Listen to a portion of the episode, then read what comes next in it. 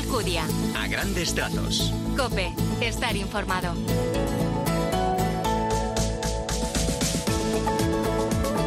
Muy buenos días, bienvenido a los a grandes trazos de este 6 de agosto, fiesta de la transfiguración del Señor esta mañana en la que tenemos la mirada puesta en Portugal, en Lisboa, en esa misa final de la Jornada Mundial de la Juventud que va a comenzar en tan solo unos minutos, presidida por el Papa. Miramos también al Evangelio y encontramos en lo alto del Monte Tabor a los discípulos predilectos, Pedro, Santiago y Juan, rodeados de la luz de la divinidad. Allí contemplan cómo Moisés y Elías testimonian que Jesús es el Mesías. Ellos quedaron desconcertados después sin saber cómo explicar lo sucedido. Como siempre, vamos a añadir a este primer vistazo a la palabra del Señor el apunte de Jesús Luis Cristán. Buenos días. Buenos días. Cristo inesperadamente sube a sus tres más predilectos a un monte y les irradia su luz como Moisés y Elías. Gracias, Jesús. La gloria divina es mostrada para fortalecer la fe de los discípulos. Sería la primera vez que la divinidad del Señor traspasó su humanidad. Así comenzamos en este primer domingo de agosto en Copia Grandes Trazos.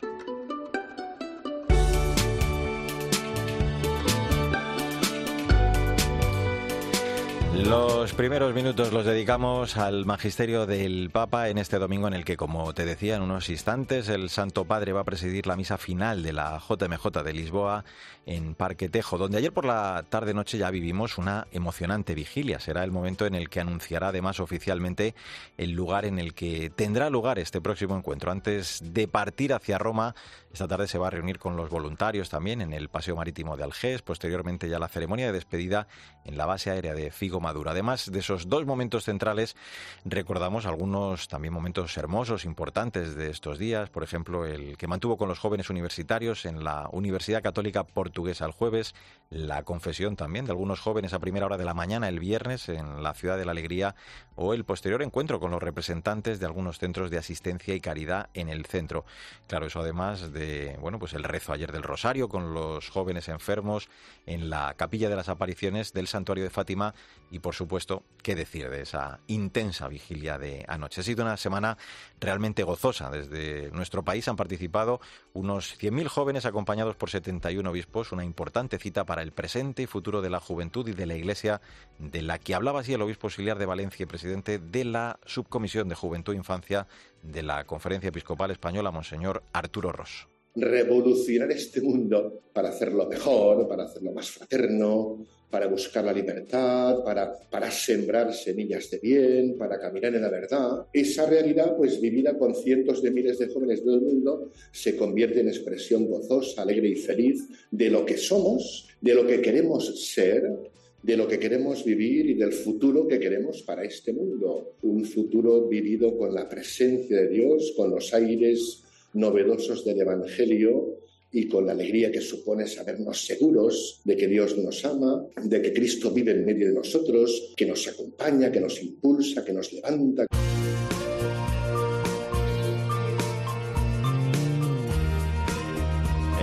Momento para el testimonio de fe de la gente buena que nos inspira. La verdad que cada uno de los jóvenes que están estos días en Lisboa podrían ofrecernos un precioso testimonio, pero vamos a seleccionar a dos en una sola historia, porque ellos son pareja, María y Miguel, tienen, digo, una preciosa historia de vida. En muy pocos días, en un mes y tres días exactamente, si Dios quiere, van a contraer matrimonio. Nos los presenta ya Cristina Rodríguez Duque. Buenos días. Buenos días a todos. ¿Qué tal, Mario?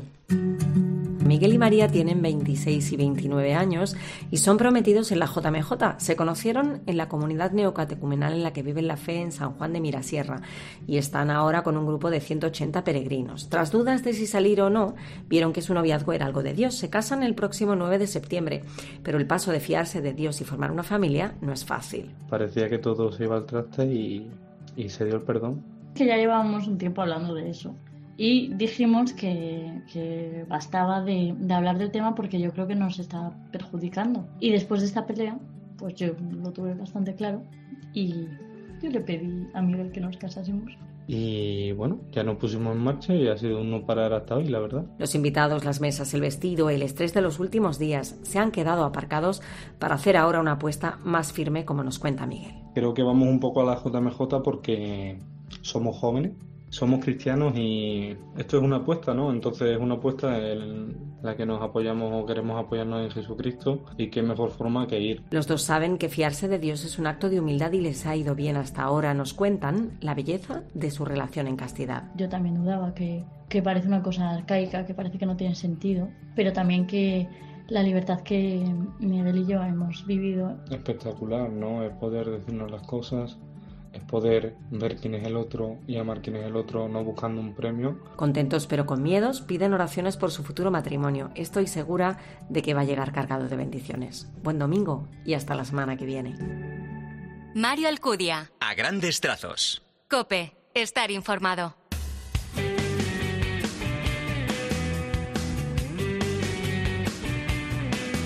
En a grandes trazos, en este 6 de agosto, la actualidad de la Iglesia en España. Seguimos hablando de esta JMJ de Lisboa, entre los miles de jóvenes españoles, de grupos que han peregrinado hasta allí, hasta Portugal estos días.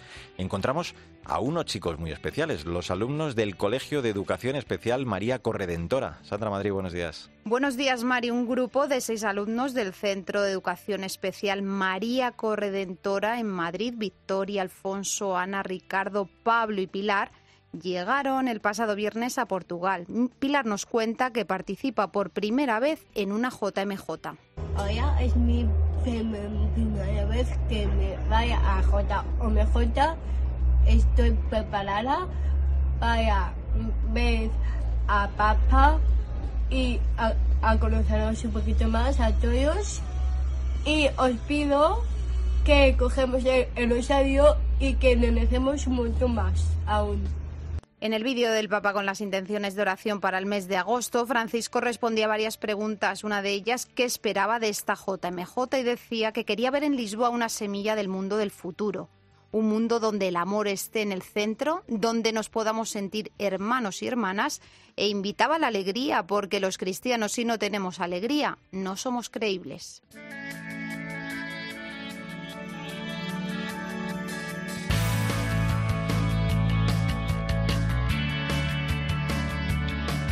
Vamos a echar un vistazo a las redes sociales, lo más destacado del continente digital, las redes sociales de esta JMJ que las están gestionando jóvenes para jóvenes y esta es la primera jornada además en la que los peregrinos son todos nativos digitales. Todas ellas se están empleando estos días como plataforma para dar a conocer el mayor encuentro de jóvenes de todo el mundo junto al Papa. Paloma Corbí, buenos días. Buenos días, Mario. Las redes sociales están siendo testigo de los miles de jóvenes que en estos días están en Portugal celebrando junto al Santo Padre la Jornada Mundial de la Juventud.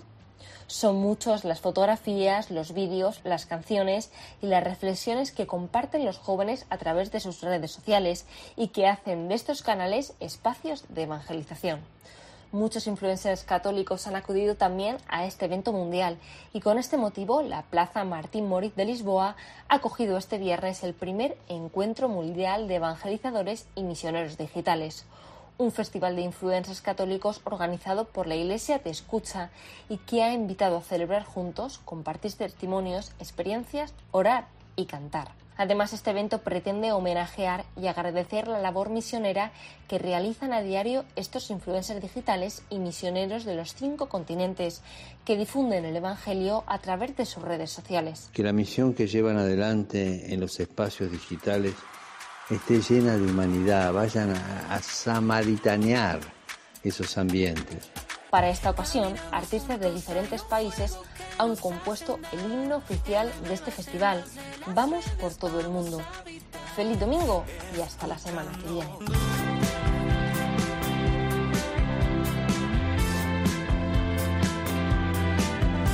Grandes trazos, la literatura, como siempre, con la selección de la directora de proyectos de Literocio, Maika Rivera, que este domingo hace memoria de la Jornada Mundial de la Juventud de Madrid 2011. Me recordaba estos días que en aquella mochila del peregrino algunos encontramos un magnífico cómic titulado Habemus Papa, Papa Benedicto XVI, que hoy, ante esta otra cita de la juventud en torno al Papa, en este caso Francisco, rescata para nosotros. Buenos días, Maika. Buenos días, Mario. Hoy queremos recordar un cómic manga muy especial, Habemus Papam. Hace 12 años celebrábamos la noticia de que la vida de Benedicto XVI era narrada en este TVO, una iniciativa de la editorial estadounidense Manga Hero. De esta obra se distribuyeron 300.000 copias gratuitas en la visita a Madrid de Benedicto XVI durante la Jornada Mundial de la Juventud, que se celebró entre el 16 y el 24 de agosto de 2011. Yo conservo aquí mi ejemplar con mucho cariño y va incluido en la mochila del peregrino. Son 30 páginas con guion de Gabriel Nijek e ilustraciones de Somlon. Brindan una bonita lectura, sencilla, de carácter muy entrañable para todas las edades con portada en color y páginas interiores en blanco y negro, que hacen suyos diferentes momentos de la vida de Joseph Ratzinger, incluido su tiempo de seminario en 1951, con sus horas y horas de estudio y oración, su labor de cardenal y su elección de papa el 19 de abril de 2005 como sucesor de Juan Pablo II. El editor John Lynn presentó el proyecto como una oportunidad para dar a conocer a la gente, de forma inspiradora y atractiva, al Papa Benedicto XVI, especialmente su mensaje a los jóvenes. De hecho, este cómic ensalza la oración como camino para el encuentro con Dios, la invitación a permanecer firmes en la fe y a madurarla en los estudios, el trabajo, los deportes, la música y las artes.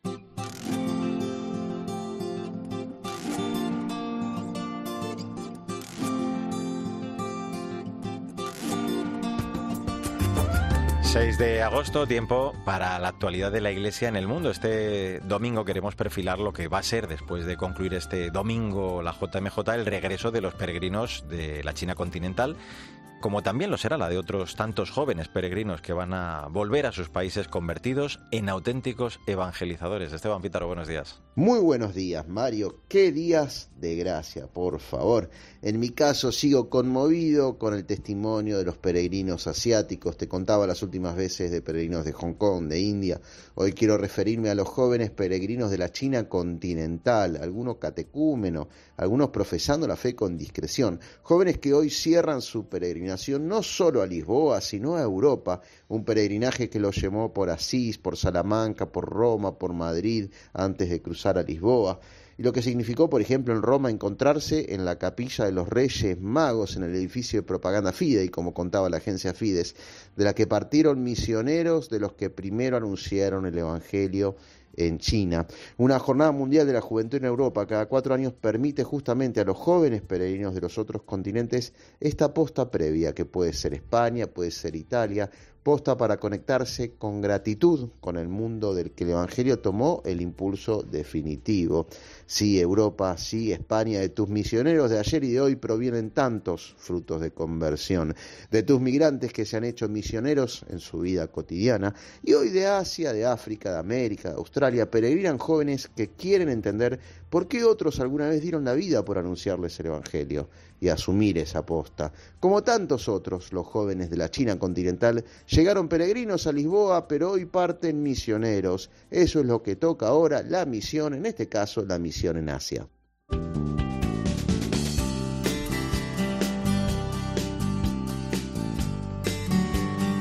Este es mi hijo amado, escuchadle. 6 de agosto, solemnidad de la transfiguración del Señor. En un tuit te ofrecemos el breve comentario, la aplicación de este evangelio para la semana que ya comenzamos con Jesús Luis Acristán. De nuevo, buenos días. Saludos de nuevo. Dios es felicidad. Lo tenemos que sentir como tantos jóvenes que se han encontrado estos días en Lisboa. Pues eh, la transfiguración, que es un anticipo de la resurrección, nos recuerda que las alegrías sembradas por Dios en la vida no son puntos de llegada, sino luces que el Señor nos da en esta peregrinación terrena.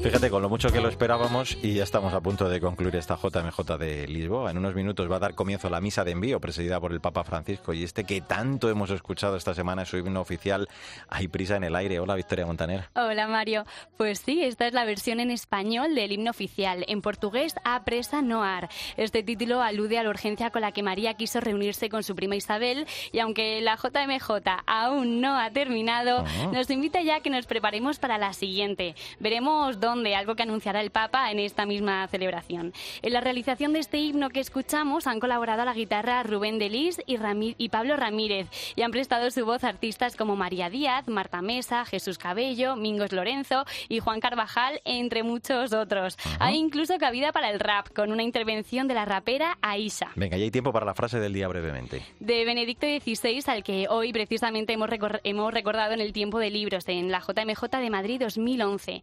Dios nos ama. Esta es la gran verdad y que da sentido a todo lo demás. Claro que sí. Feliz semana, Vic. Feliz semana, Mario. Adiós, Jesús Luis Hasta el espejo. Ahora a las 10 la información que hoy, claro, pasa en gran parte por Lisboa. En el control técnico estuvo Marcote. Que tengas un feliz día y hasta el domingo que viene, si Dios quiere.